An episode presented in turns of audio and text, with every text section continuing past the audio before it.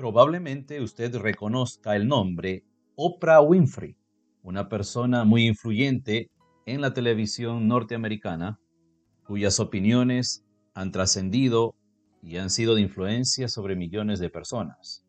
Ella dice de esta manera, saqué a Dios del cajón porque crecí en una iglesia bautista y había reglas y sistemas de creencias y doctrinas. Me encontraba sentada en la iglesia en mis 20 años. Yo iba a la iglesia donde ese gran ministro estaba predicando acerca de cuán grande es Dios y cómo era omnisciente y omnipresente, cómo lo era todo en todo. Pero luego él dijo, el Señor es tu Dios y es un Dios celoso. Continúa diciendo Oprah, yo estaba atrapada en la emoción del momento hasta que él dijo, celoso. Algo me golpeó de lo que estaba diciendo. ¿Qué es todo esto? ¿Dios es todo? ¿Dios es omnipresente? ¿Dios es todo y también Dios es celoso? ¿Dios está celoso de mí? Algo acerca de eso no se sentía bien en mi espíritu, continuó diciendo Oprah, porque creo que Dios es amor y que Dios está en todas las cosas. Y así fue cuando la búsqueda de algo más que la doctrina comenzó a moverse dentro de mí. Me encanta esta cita, dice ella. Esta cita pertenece a Eckhart Tolle. Él dice, el hombre hizo a Dios a su propia imagen. Lo eterno lo hizo infinito. Y lo innombrable se redujo a un ídolo mental en el que había que creer, al que había que adorar, como mi Dios o nuestro Dios.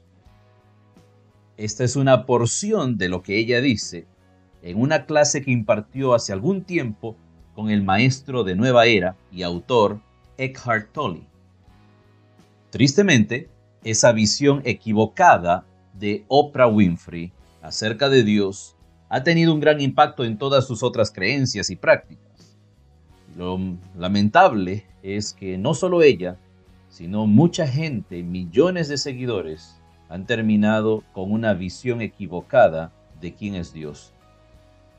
Si bien es cierto que quien dijo esa frase que a ella la impactó sentada en una iglesia. Fueron las palabras, para ella, las palabras de un predicador. Pero este predicador lo único que estaba haciendo era citar la palabra de Dios. ¿Qué es lo que dice la Biblia sobre un Dios celoso? La ley de Dios dice así en Éxodo 20. Yo soy Jehová tu Dios, que te saqué de la tierra de Egipto, de casa de servidumbre. No tendrás dioses ajenos delante de mí, no te harás imagen ni ninguna semejanza de lo que esté arriba en el cielo, ni abajo en la tierra, ni en las aguas debajo de la tierra.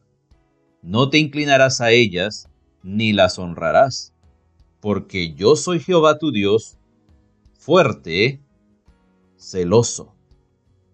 Es aquí donde aparece la palabra celoso, y Dios está diciendo esto, no de ningún otro, sino de sí mismo. Después del libro de Éxodo en la Biblia está el libro de Deuteronomio. En el libro de Éxodo, en el capítulo 20, Dios está dando estas leyes a su nación, a Israel, cuando ellos acababan de salir de Egipto.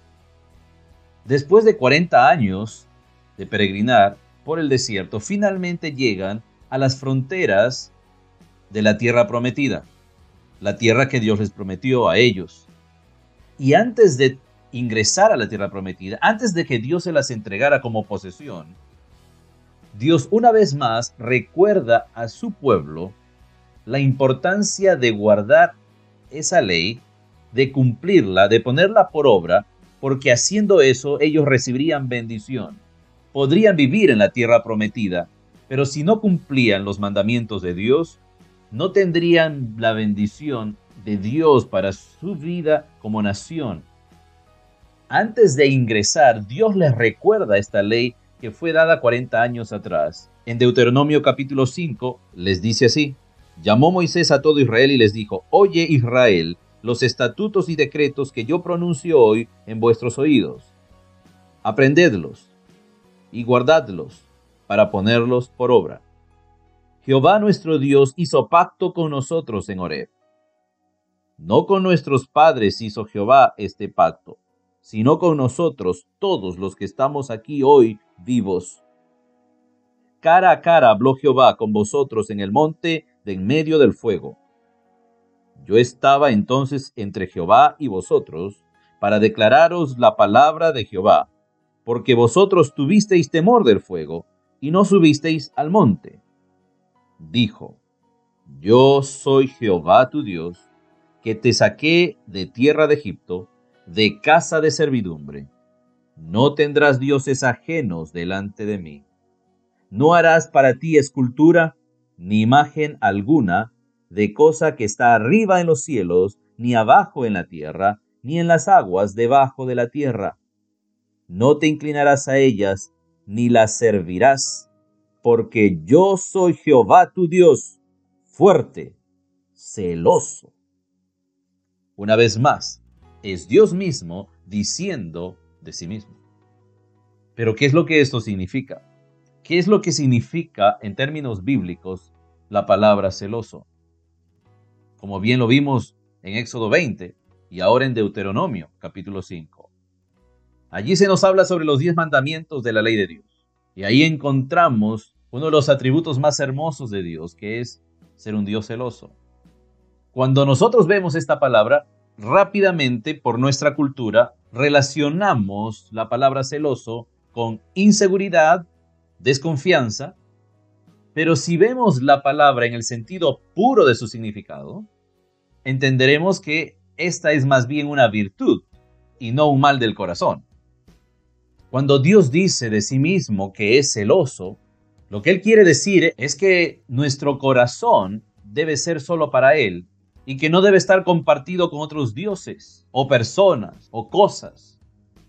¿Cómo nos hemos sentido cuando descubrimos que el corazón de la persona que tanto amamos está compartido? Es decir, que no nos ama solo a nosotros, sino que hay otra persona más en su vida. Aun si usted no ha pasado por una experiencia así, pero usted puede entender fácilmente lo que eso significa. ¿Por qué? Porque fuimos diseñados por Dios con esa naturaleza. El mismo Señor de los cielos nos creó así. El Señor Jesucristo, estando en la tierra, dijo, Nadie puede servir a dos señores, porque amará a uno y aborrecerá al otro. Eso lo dijo en el libro de Lucas, en el capítulo 16. No podemos amar a dos hombres o dos mujeres a la vez. Si tuviésemos dos negocios o dos trabajos, ¿a quién vamos a dedicarle más tiempo? Al final vamos a amar más a uno que al otro. Es imposible amar a los dos negocios o a los dos trabajos de igual manera e invertir nuestras vidas dedicarle tiempo a ambos negocios o ambos trabajos de la misma forma. Siempre habrá uno que predomine en nuestro corazón. Ahora Dios quiere, Él quiere ser el todo de todo, el centro del universo de nuestra existencia. Cuando amamos a Dios sobre todas las cosas y sobre todas las otras personas, entonces podremos amar con el verdadero amor, el amor que viene de la misma presencia de nuestro Dios volviendo a la nación de Israel y la dación de la ley en Éxodo capítulo 20 y después repetida en Deuteronomio capítulo 5, es Dios quien se manifiesta a una nación como Israel de una manera muy especial, como a ninguna otra nación de la tierra se había manifestado. Porque a qué nación de la tierra Dios mismo, el creador del universo, le entregaba las leyes de sus propias manos cada grupo de personas, sociedades que se iban desarrollando, tenían que también desarrollar su propio conjunto de leyes y ellos mismos promulgar sus leyes. Por tanto, eran leyes de hombres rigiendo a hombres.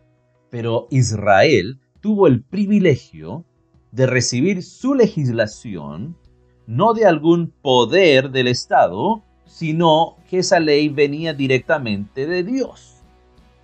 Y aún así, teniendo este privilegio, es interesante ver en la historia del Antiguo Testamento, que es la historia de Israel, cómo ellos fracasaron una y otra vez en este asunto de seguir las leyes de Dios, de cumplirlas a cabalidad, y tan solo en el primer mandamiento, donde Dios dice, yo soy Jehová tu Dios, no tendrás dioses ajenos delante de mí, no harás ninguna semejanza de algo que esté en el cielo, en la tierra o en las aguas debajo de la tierra, no te inclinarás a estas cosas, ni las honrarás, porque yo soy tu Dios, a mí es a quien tienes que adorarme, yo soy tu Dios celoso. Y aunque Dios les dijo eso, ellos una y otra vez cayeron en el pecado de idolatría. Si hay dos pecados marcados en la nación de Israel en tiempos bíblicos, es precisamente uno de ellos la idolatría y el otro tiene que ver con la opresión a los pobres. Por estos dos pecados cometidos una y otra vez en la historia de Israel, Dios tiene que castigar a su nación amada y tiene que esparcirlos en más de una oportunidad, sacarlos de su tierra, de esa tierra prometida, utilizando Dios a naciones extranjeras, a pueblos mucho más poderosos, a imperios de ese momento, que venían y saqueaban Israel y se llevaban cautivo a la gente y de esa manera los desbarataba como nación. Eso era un castigo de parte de Dios, pero Dios les recalca que la razón de él hacer eso es porque ellos no cumplieron en solo seguirle a él, y en solo servirle a Él, sino que cayeron en el pecado que la Biblia marca, es el pecado de idolatría, servir a otros dioses en vez de servir al único Dios vivo y verdadero, que es el creador de los cielos, de la tierra, de todo el universo. Ahora este Dios celoso reclama a su pueblo porque ellos no son fieles a Él, porque ellos tienen que mirar hacia otro lado, envidiando a las demás naciones por los dioses que ellos tenían, pero que eran dioses de oro, de plata, de madera, pero que no eran dioses reales como Dios es. Cuando llegamos al libro de Isaías en el capítulo 46, Dios hace un reclamo a su pueblo y les dice de esta forma, en Isaías 46, 3, Oídme, oh casa de Jacob, y todo el resto de la casa de Israel, los que sois traídos por mí desde el vientre, los que sois llevados desde la matriz, y hasta la vejez, yo mismo, y hasta las canas os soportaré yo. Yo hice, yo llevaré, yo soportaré y guardaré. Esto está diciendo Dios a su pueblo. Y a continuación, ¿a quién me asemejáis y me igualáis? y me comparáis para que seamos semejantes? Dios está diciendo, ustedes me están comparando con otros dioses, me están bajando al nivel de otros dioses creados por manos humanas. Y aquí Dios explica cuál es el proceso en que se hacía un dios en aquel tiempo, pero no difiere mucho de cómo se hace un dios, entre comillas, en estos tiempos. En el versículo 6 de Isaías 46 dice así, sacan oro de la bolsa y pesan plata con balanzas, alquilan un platero para hacer un dios de ello. Se postran y adoran. Se lo echan sobre los hombros, a quien, a su dios. Lo llevan y lo colocan en su lugar. Allí se está y no se mueve de su sitio. Le gritan y tampoco responde, ni libra de la tribulación Dios mismo les dice, este es el Dios que ustedes fabrican. Un Dios que ustedes mismos con sus propias manos han hecho. Cuando yo soy el Dios de ustedes, en mi caso ha sucedido al revés. Yo los he creado a ustedes con mis manos. Por eso yo soy su Dios. Pero ustedes ahora tienen un Dios, no que los ha hecho a ustedes, que los ha creado, sino un Dios que ustedes han creado. Pero estos dioses están allí en su lugar donde ustedes lo colocan. Ustedes le pueden gritar, pero estos no responden, ni tampoco los libra de los problemas que ustedes tienen. Dios está enojado con su nación. Dios está dolido en su corazón, porque Él es Dios celoso, y Él no quiere compartir su gloria con nadie, y Él no quiere que su pueblo Israel tenga que amar a otros dioses y no a Él. Cuando llegamos al libro de Jeremías, en el capítulo 2, Dios dice de esta forma en el versículo 11, ¿acaso alguna nación ha cambiado sus dioses, aunque ellos no son dioses? Sin embargo, mi pueblo ha trocado su gloria por lo que no aprovecha. Lo que Dios está diciendo en palabras de nuestros tiempos es algo más o menos parecido así. Fíjense ustedes, vean alrededor en todas las otras naciones que tienen sus propios dioses, que en realidad no son dioses, está bien, no son dioses. Pero aunque sus dioses no son dioses verdaderos, Nunca ellos han cambiado a sus dioses por otros dioses. Son fieles a sus dioses, aunque estos ni siquiera son dioses verdaderos. Dios, sin embargo, dice en el libro de Jeremías, mi pueblo ha trocado, ha cambiado su gloria. Y hay que entender esta expresión. ¿Cuál era la gloria de Israel? Israel por sí mismo no era nada pero la gloria de Israel era precisamente su Dios. Si hay algo que diferenciaba a Israel de las demás naciones, es que las demás naciones tenían dioses fabricados por manos humanas, y aquí ellos más bien tenían un Dios invisible, pero que se manifestaba de unas formas muy visibles, muy palpables y muy poderosas. Evidencia de eso les había dejado en Egipto con las diez plagas que sucedieron allí. Y en la décima plaga finalmente el faraón tiene que decir, váyanse, son libres, enojado o como quiera, pero es allí donde faraón se da por rendido. Porque cada una de esas plagas era un ataque directo a dioses que los egipcios tenían, comenzando desde el río Nilo, el dios de los dioses entre los egipcios, su río. Para ellos no solamente era agua, para ellos era una deidad, y Dios hiere su río. Dios hiere a su Dios. Y así cada una de las plagas, lo que Dios está diciendo es, yo soy más poderoso que cualquiera de los dioses de Egipto. Yo soy Dios. Así que Israel tiene el privilegio de un Dios, no fabricado por manos humanas, pero que tiene un poder increíble.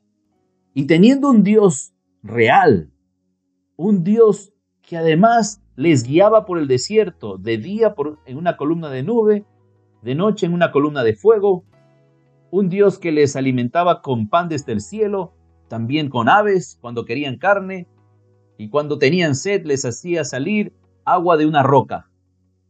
Este Dios milagroso, este era el Dios de Israel. Ninguna otra nación tenía un Dios así. Las otras naciones solamente tenían dioses, dioses con minúscula, dioses que ellos habían fabricado, como bien Dios lo describe en el libro de Isaías. Pero ni aun con todo eso, esas naciones abandonaban a su Dios. Seguían siendo fieles a su Dios. E Israel, si algo tiene, es su gloria. ¿Y quién es su gloria? Sino su Dios.